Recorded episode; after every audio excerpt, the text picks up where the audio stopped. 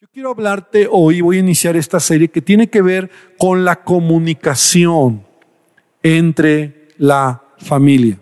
El tema es la comunicación, la comunicación efectiva.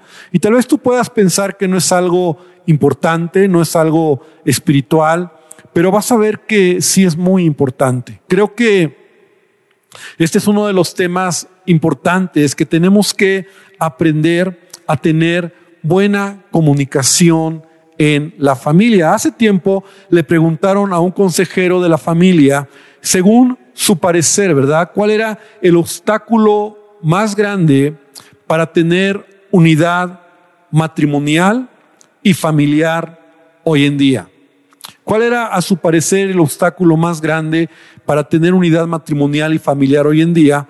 Y él contestó que uno de los estorbos más grandes para la felicidad matrimonial y familiar es la comunicación débil o la mala comunicación.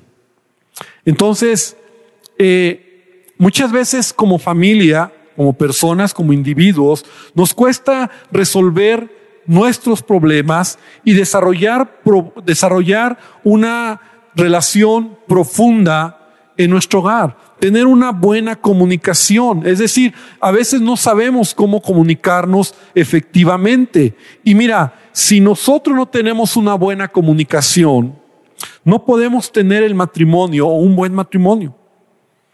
La realidad es que sí hay muchos principios, hay muchas maneras que la palabra de Dios nos enseña para llevar a cabo un buen matrimonio, pero uno de los más importantes es tener una buena comunicación.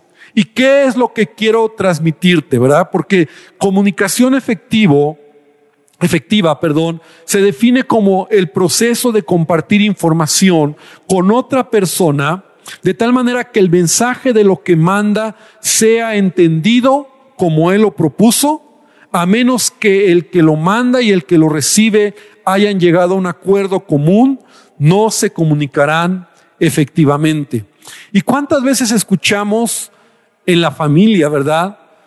Los esposos o los hijos esa necesidad de ser escuchados, ¿verdad? A veces decimos, es que, es que no me entiende, es que hablo y no me escucha, es que ya se lo dije y no lo oye. Y entonces no hay una comunicación correcta, no hay una comunicación profunda. Mira, la palabra de Dios nos dice en Efesios capítulo 4, en el versículo número 29. Y voy a leer eh, intencionalmente la versión internacional, la nueva versión internacional.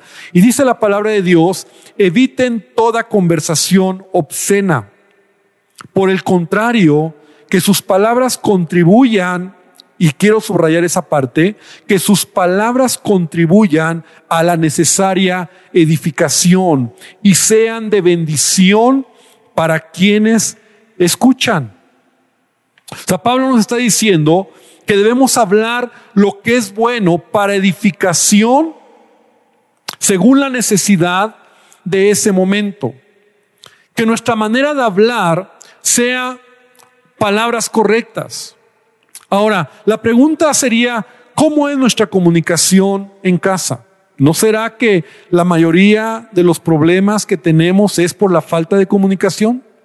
¿Y no sería que en este tiempo, ¿verdad? Que hemos estado un buen tiempo en casa con la familia, lejos de que la comunicación sea una buena manera de comunicarnos, ha habido grietas en nuestra comunicación, en donde a veces las mujeres o los varones, ¿verdad? En los matrimonios no hay esa comunicación correcta. Entonces, te voy a hablar entonces de esto, ¿verdad? Debemos de llegar a una, una comunicación profunda. La comunicación tiene que ver no solo con lo que hablamos, sino tiene que ver con esa, esa intimidad, esa cercanía, el que una familia esté comunicándose bien o un matrimonio esté comunicándose bien, habla de intimidad, habla de cercanía. Mira, algo así como cuando la palabra nos enseña de David y Jonatán. ¿Te acuerdas de esta historia? David y Jonatán, estos amigos que sus almas se ligaron en un lazo de amor fraternal. Y así lo dice la palabra. En 1 Samuel capítulo 18, versículo 1, mira cómo nos describe la relación entre ellos. Después de que David terminó de hablar con Saúl, conoció a Jonatán, el hijo del rey, y de inmediato se creó un vínculo entre ellos, pues Jonatán, Jonatán amó a David como a sí mismo. Se creó un vínculo entre ellos. Entonces, una buena comunicación, hermano, va a traer un vínculo en la familia, va a traer unidad. Tú sabes que uno de los mayores problemas para traer eh, división, ¿verdad? Jesús lo dijo, una casa dividida no puede prevalecer. Entonces la división, la falta de comunicación, el que no me entiende mi cónyuge, el que no hablo las cosas o trato, o yo digo yo hablo, pero no me, no me escuchan. Y de eso vamos a estar hablando, porque, hablando, porque mira, muchos hogares pueden vivir juntos físicamente, pero emocionalmente están separados por kilómetros. O sea, pueden estar bajo un mismo techo, pero están separados. No hay una unidad del corazón, no hay una armonía. Y esa intimidad que se requiere en el hogar, en la comunicación, y también hablo en los matrimonios, ¿verdad? Muchas veces se pierde.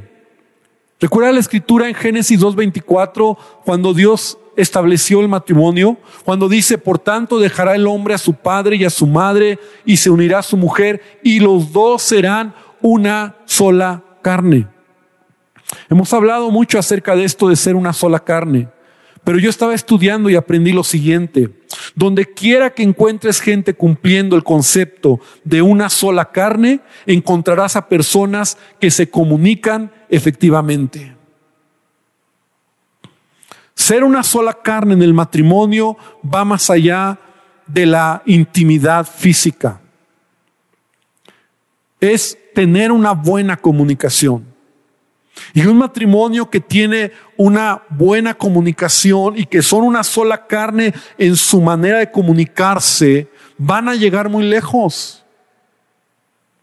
Es por eso que el principio de una sola carne, como te decía, involucra más que la unión física.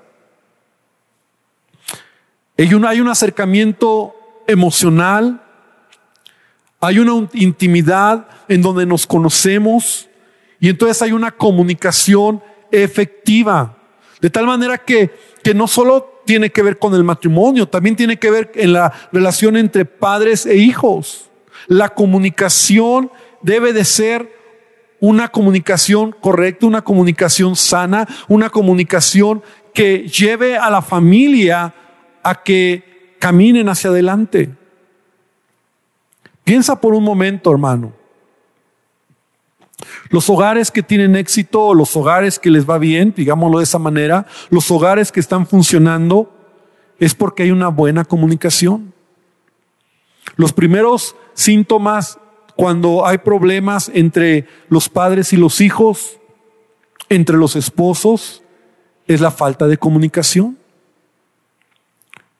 Cuando hay falta de comunicación, yo muchas veces he ministrado matrimonios o padres en donde les he dicho, Siempre, si se rompe la comunicación, ya se quebró todo.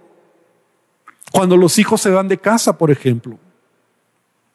Cuando ellos deciden ya irse en pleito, ¿verdad? Hablo en problema, en dificultad, es porque se ha roto la comunicación. Cuando los cónyuges están hablando de divorcio, es porque no hay comunicación, porque hablan pero, pero no se entienden, se gritan, se ofenden. Porque en lugar de resolver los problemas, en lugar de hablarlos, en lugar de, de, tratar de, de, caminar como la palabra de Dios nos enseña, se empieza a hacer cada vez más, más lejos, más, más, más difícil el acercarte a tu pareja o a tus hijos. Hijos que a veces están gritando y dicen es que mi papá no me entiende. Yo me quiero comunicar con él, pero no me oye aún entre hermanos, la falta de comunicación hace que haya problemas.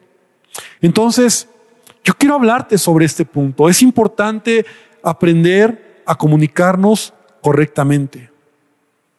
Es importante poder aprender los principios de la palabra porque sabes que la palabra de Dios nos enseña cómo comunicarnos. Jesús mismo, cuando estuvo en la tierra, él fue un gran comunicador, pero no solo por la manera como él expresaba sus palabras, la misma gente dice que se sorprendía de su doctrina, se sorprendía de lo que él hablaba, de lo que él decía, sino también porque él abría su corazón a sus discípulos. ¿Te puedes imaginar cómo aun cuando Jesús ascendió al cielo, sus discípulos, ¿verdad?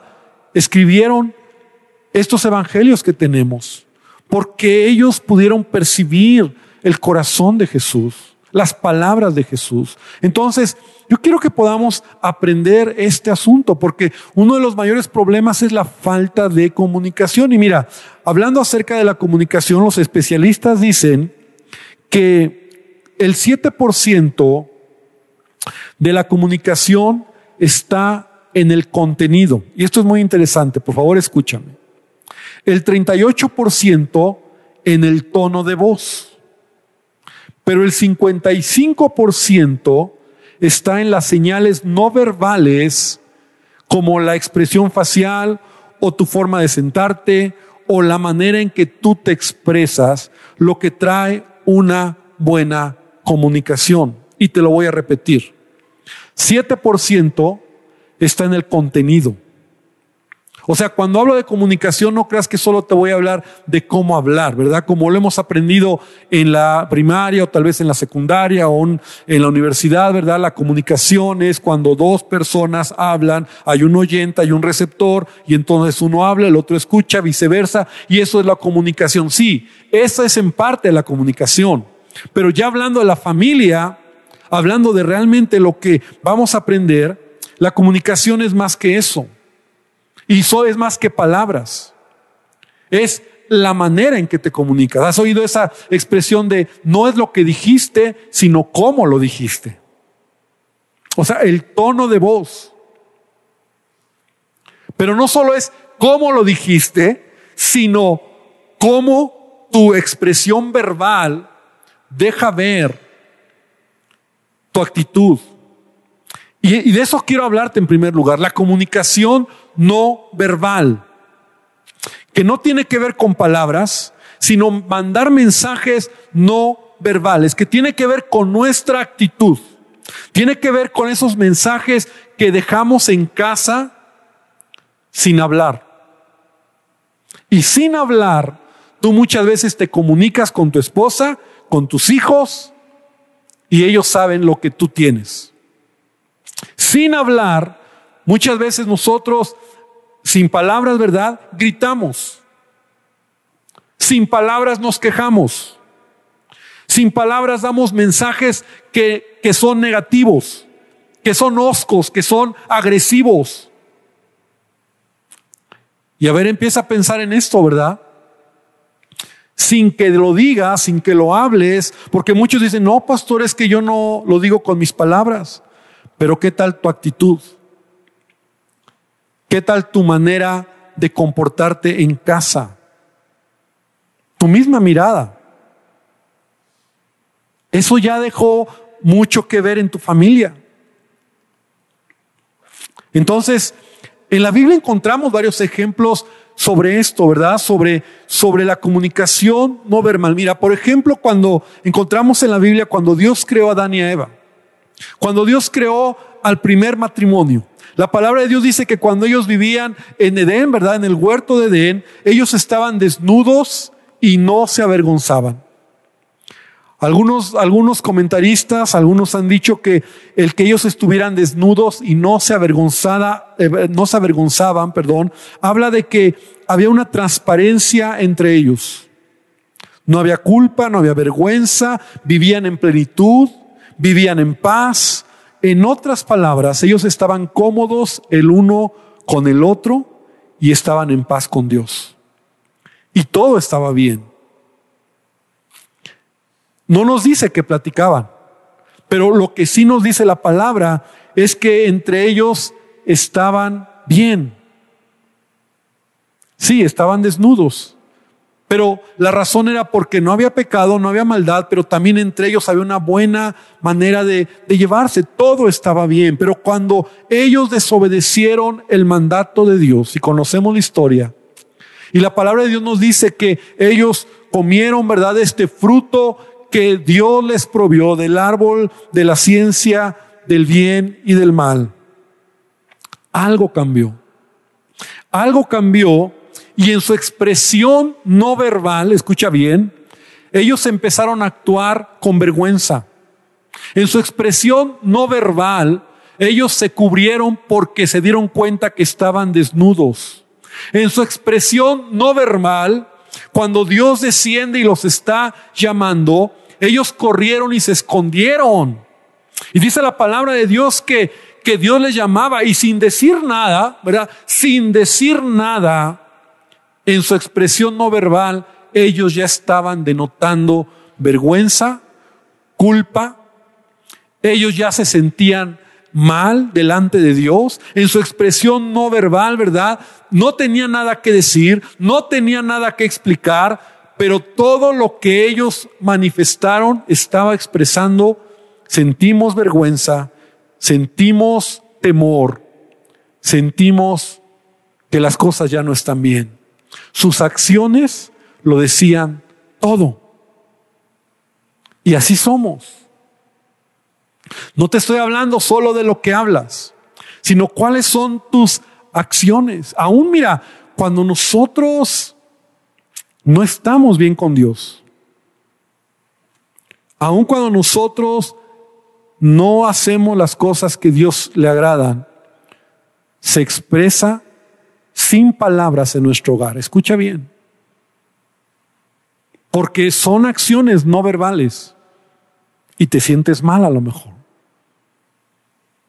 Entonces, otro ejemplo, por ejemplo, vamos a ver, mira, también ahí mismo en Génesis, eh, quiero poner otro ejemplo que está en Génesis 37, versículo 3 y 4, te quiero hablar de, de Jacob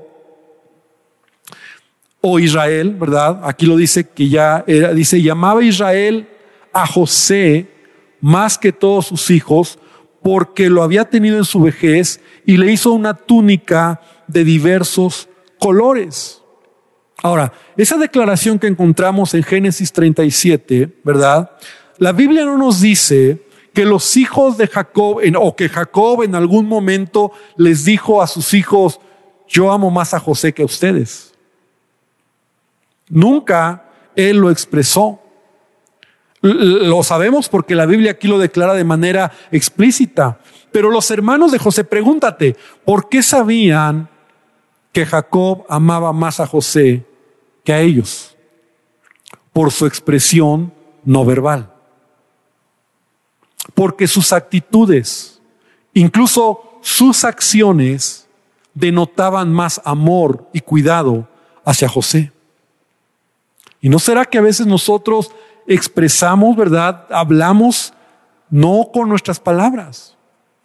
Entonces vemos cómo los hijos de José, ¿verdad? Los, otros once se daban cuenta que su papá tenía favoritismo hacia su hermano más chico, José, que le hizo una túnica de colores, que a ellos no les hizo. Nunca les dijo, ¿verdad? Verbalmente, quiero más a José que a ustedes. No lo hizo.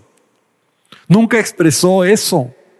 Pero es un hecho que su comportamiento no verbal conllevaba este mensaje de una manera muy poderosa y les gritaba, Jacob les gritaba, valga la redundancia, en voz alta, amo más a José que a todos ustedes. Todos conocemos la historia, por eso el enojo de los hermanos.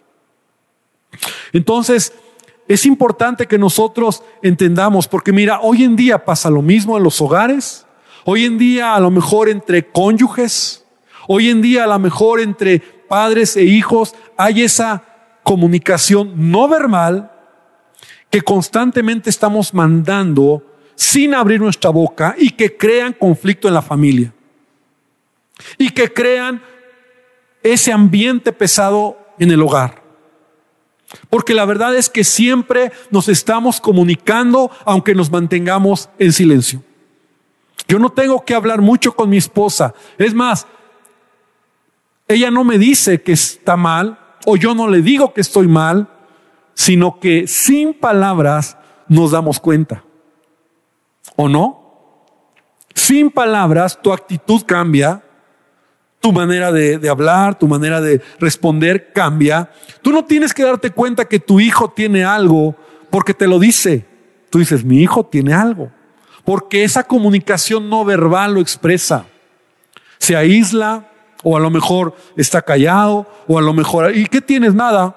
No, tú sabes que hay algo.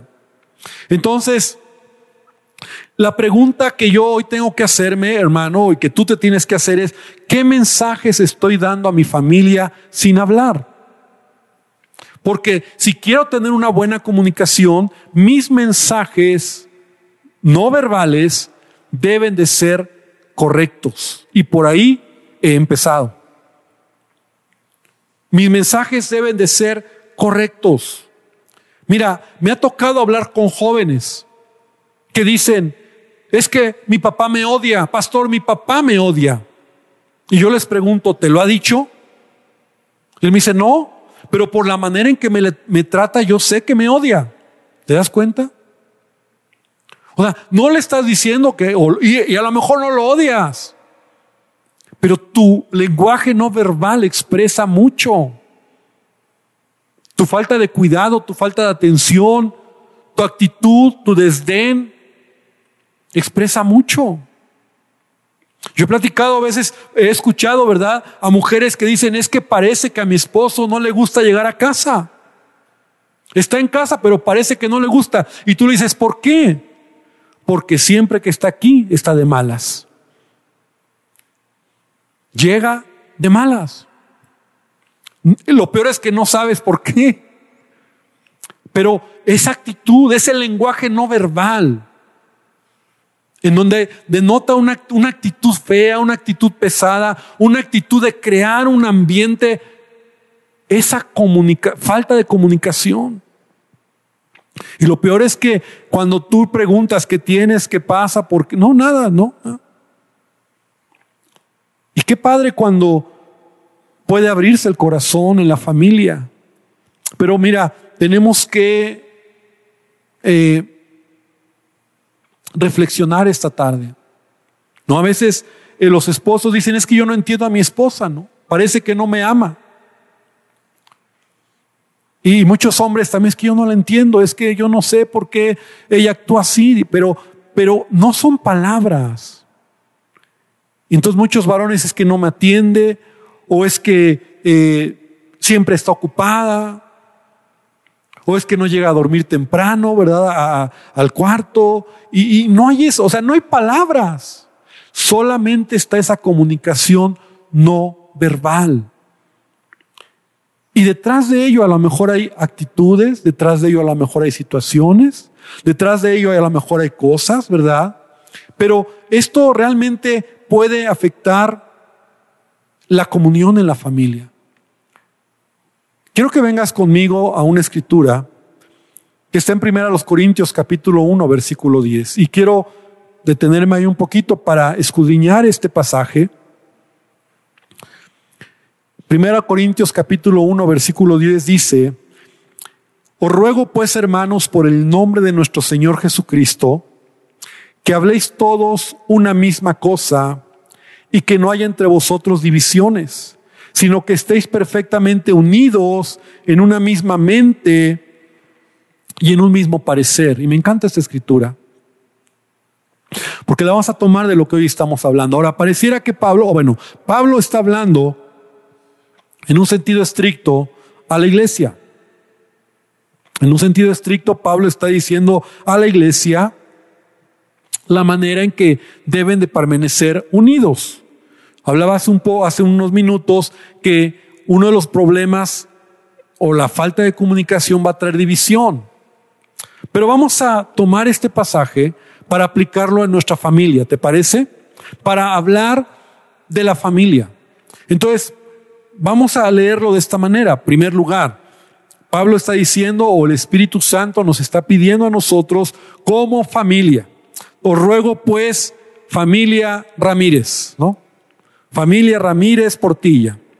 En el nombre de Jesús, como de una manera, por favor, que hablen todos una misma cosa. Y quiero que subrayes eso porque me voy a regresar ahí. Que no haya entre ustedes divisiones sino que estén perfectamente unidos en una misma mente y en un mismo parecer. Entonces, si tú lo leíste y pusiste ahí el apellido de tu familia, creo que ya es suficiente para que el Espíritu Santo nos esté hablando y nos haga entender que la comunicación requiere estar unidos, hablar, como dice aquí, una misma cosa. Pero mira, yo leía otras versiones y en la nueva traducción viviente y en otras traducciones, en la nueva versión internacional y la Biblia de las Américas y otras versiones, me sorprendió cómo estas versiones sustituyeron lo que en la versión 60 dice que todos hablen una misma cosa, quitaron eso y lo sustituyeron como vivir en armonía los unos con los otros. Voy a leerlo en la nueva traducción viviente. Dice, amados hermanos, amada familia Ramírez, te ruego por la autoridad de nuestro Señor Jesucristo que vivan en armonía los unos con los otros. Y ahí me, detuve. La versión de las Américas dice, os ruego, familia Ramírez, por el nombre que os pongáis de acuerdo entre ustedes. Entonces, Quiero reiterar el punto que te estoy dando. Hay un lenguaje no verbal que, que es más que palabras, que tiene que ver con nuestra actitud de querer estar en armonía, de querer ponerme de acuerdo, no con palabras, sino unido en un mismo sentir. Dice estas versiones, ser de un mismo parecer, ser de un mismo pensamiento, ser de un mismo propósito. Y bueno, tú lo puedes leer en tu casa, en la versión, la nueva traducción viviente, pero lo que yo puedo entender es que nuestro lenguaje no verbal habla más que las palabras. Una iglesia, escucha bien, muchas veces se divide más que por las palabras de la gente, por las actitudes de la gente. Por ese lenguaje no verbal que expresa y que muchas veces, que muchas veces trata de no estoy en armonía, no quiero estar, me vale. Yo conozco a varios, ¿verdad? Oye hermano, que mira, me gustaría que tú estuvieras aquí y tú ves su actitud se separa, no está ahí, no dice nada, pero solamente su lenguaje no verbal demuestra molestia, lo ves lejos, lo ves enojado, lo ves que no llega, lo ves indiferente, lo ves eh, sin participar, sin involucrarse. Todos están alegres, todos están riendo, la iglesia está avanzando y está el hermano que no le importa. Entonces, pero ¿qué pasa? ¿Por qué? No, estoy bien, hermano, yo estoy bien. Pero tú sabes que no está bien. De hecho, como pastor, uno, uno aprende a tener el ojo más afinado.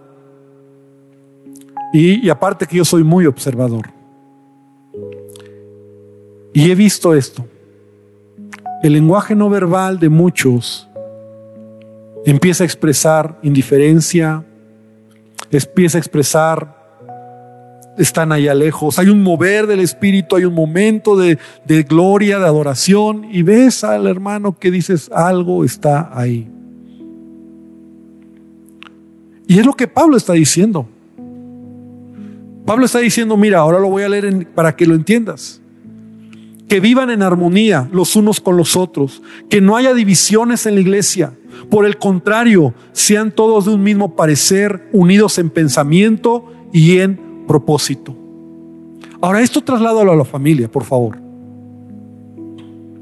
La familia requiere tener una buena comunicación. Porque qué difícil es cuando está el esposo o la esposa o el hijo en ese lenguaje no verbal apartado.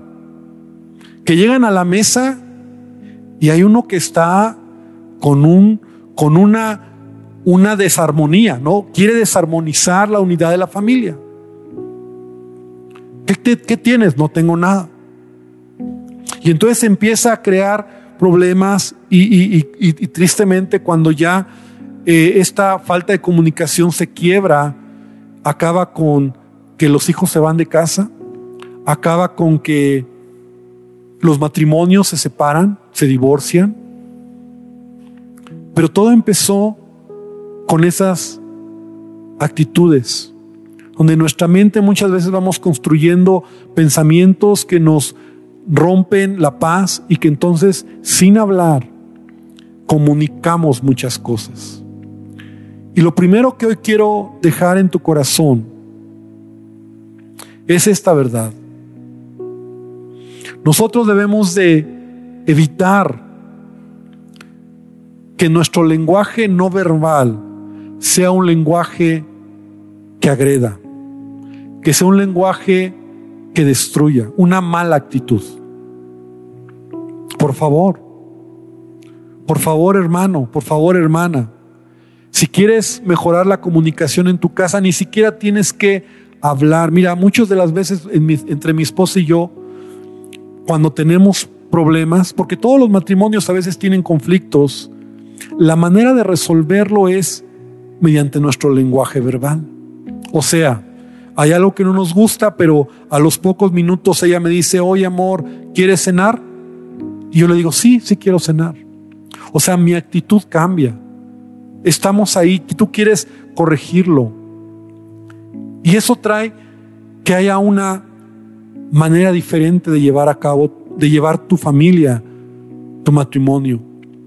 Quiero terminar y quiero pedirte que escuches una escritura en Efesios 4, versículo 22 al 25. Lo voy a leer en la nueva traducción viviente. Y dice la palabra de Dios, desháganse de su vieja naturaleza pecaminosa y de su antigua manera de vivir, que está corrompida por la sensualidad y el engaño tu vieja naturaleza actúa de esa manera. Nuestra vieja naturaleza actúa así, en un lenguaje no verbal de engaño, de corrupción, de, de, cosas que a Dios no le agradan. Dice, en cambio, dejen que el Espíritu les renueve los pensamientos y las actitudes. Y eso me encanta, porque lo que Dios quiere cambiar es tu corazón, tu actitud, tu decisión. Se ha hablado mucho, me encanta hablar de lo que es una actitud. Una actitud es una predisposición en tu vida hacia algo o hacia alguien. Esa es una actitud. Y si yo en mi lenguaje verbal decido ser amable, amoroso, cuidadoso, comprensivo en mi hogar, todo va a caminar bien. Si yo en mi lenguaje verbal decido perdonar, decido amar, decido crear un buen ambiente, todo va a caminar bien. Pero si yo no me revisto, ¿verdad? Que el Espíritu Santo renueve mis pensamientos y mis actitudes. Versículo 24 dice, pónganse la nueva naturaleza creada para ser a la semejanza de Dios, quien es verdaderamente justo y santo. Así que dejen de decir mentiras. Digamos siempre la verdad a todos, porque nosotros somos miembros de un mismo cuerpo. Nuevamente, esto lo quiero trasladar a la, familia. Pablo está hablando de la iglesia, pero lo traslado a la familia. Entre nosotros debe de haber transparencia, verdad. Te hablaba de Adán y Eva, cuando ellos no habían pecado, estaban desnudos y no se avergonzaban. Su comunicación no verbal denotaba transparencia, denotaba que todo estaba bien, denotaba tranquilidad, estaban cómodos el uno con el otro. Y nuestra familia debe de tener esta misma característica si queremos tener una buena comunicación. El lenguaje no verbal es muy importante. Desde que tú te despiertas, desde que tú estás en el hogar y a lo mejor hoy estás más tiempo en tu hogar que antes, ¿verdad? Por esta situación que estamos viviendo, es importante tu lenguaje no verbal. Yo no tengo que decir nada para denotar que a veces o, que, puedo demostrar enojo en mi casa, con mi esposa, con mis hijos, con mi hija. Ella sabe porque mi lenguaje no verbal lo denota. Y también yo lo veo de ellos. Pero cuando yo decido tener un lenguaje correcto, entonces cambia mi actitud, cambia el ambiente, cambia la manera en que podemos caminar. Y quiero dejarte aquí por el tiempo, quiero que podamos irnos con esta idea. ¿Cómo está nuestra comunicación entre familia en el lenguaje no verbal? Que hoy podamos decirle a Dios, Señor, tengo que cambiar algo. Y a lo mejor mientras le estás diciendo hoy a Dios, tengo que cambiar algo, ya sabes que tienes que cambiar. Ya sabes que tienes que corregir esas actitudes, esas maneras como te mueves, cómo te expresas o cómo, cómo te sientas en la, en la, en la, en la mesa, cómo tratas a tus hijos. ¿Hay una apertura para que ellos se acerquen a ti? ¿O tu lenguaje no verbal les dice, ni te acerques, vete de aquí, no quiero estar contigo? Vamos a orar. Vamos a orar esta tarde y vamos a decirle a Dios hoy que Él nos enseñe esta verdad. Padre, yo te quiero pedir que tu palabra sea una realidad en nuestra familia. Señor, que nuestras familias sean familias fuertes, familias sólidas, familias bendecidas, familias que sobresalgan al común, que sean familias diferentes. Que hoy podamos tomar esta palabra, las palabras de Pablo, las palabras de tu Espíritu Santo. Te ruego en el nombre de Jesús, familia Jiménez, familia Ramírez, familia Vázquez, familia Hernández, que todos se pongan de acuerdo, que no haya divisiones entre ustedes sino que estén enteramente unidos en un mismo sentir y en un mismo parecer, unidos en pensamiento, en propósito, que vivan en armonía los unos con los otros, que no haya divisiones entre ustedes.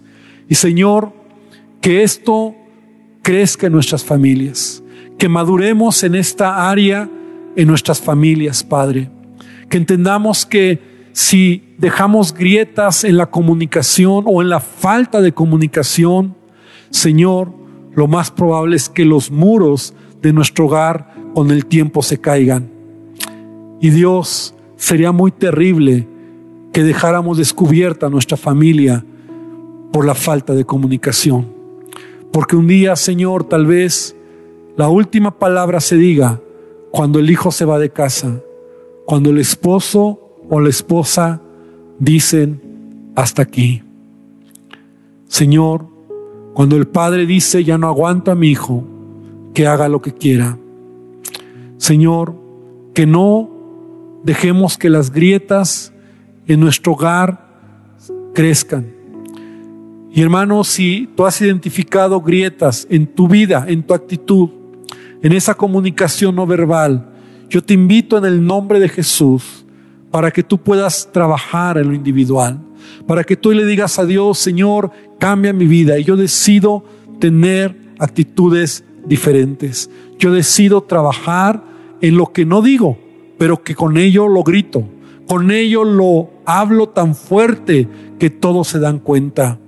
Y Padre, que sea tu Espíritu Santo el que cambie mi vida. Señor, no estoy pensando en mi esposa, no estoy pensando en mis hijos, estoy pensando en mí, lo que yo debo cambiar, Señor, lo que yo necesito cambiar, lo que yo quiero cambiar, Padre, y lo que te pido que tu Espíritu Santo lo haga, Señor. Gracias te doy por este tiempo y gracias por esta palabra en el nombre de Jesús. Amén y amén. Gloria al Señor.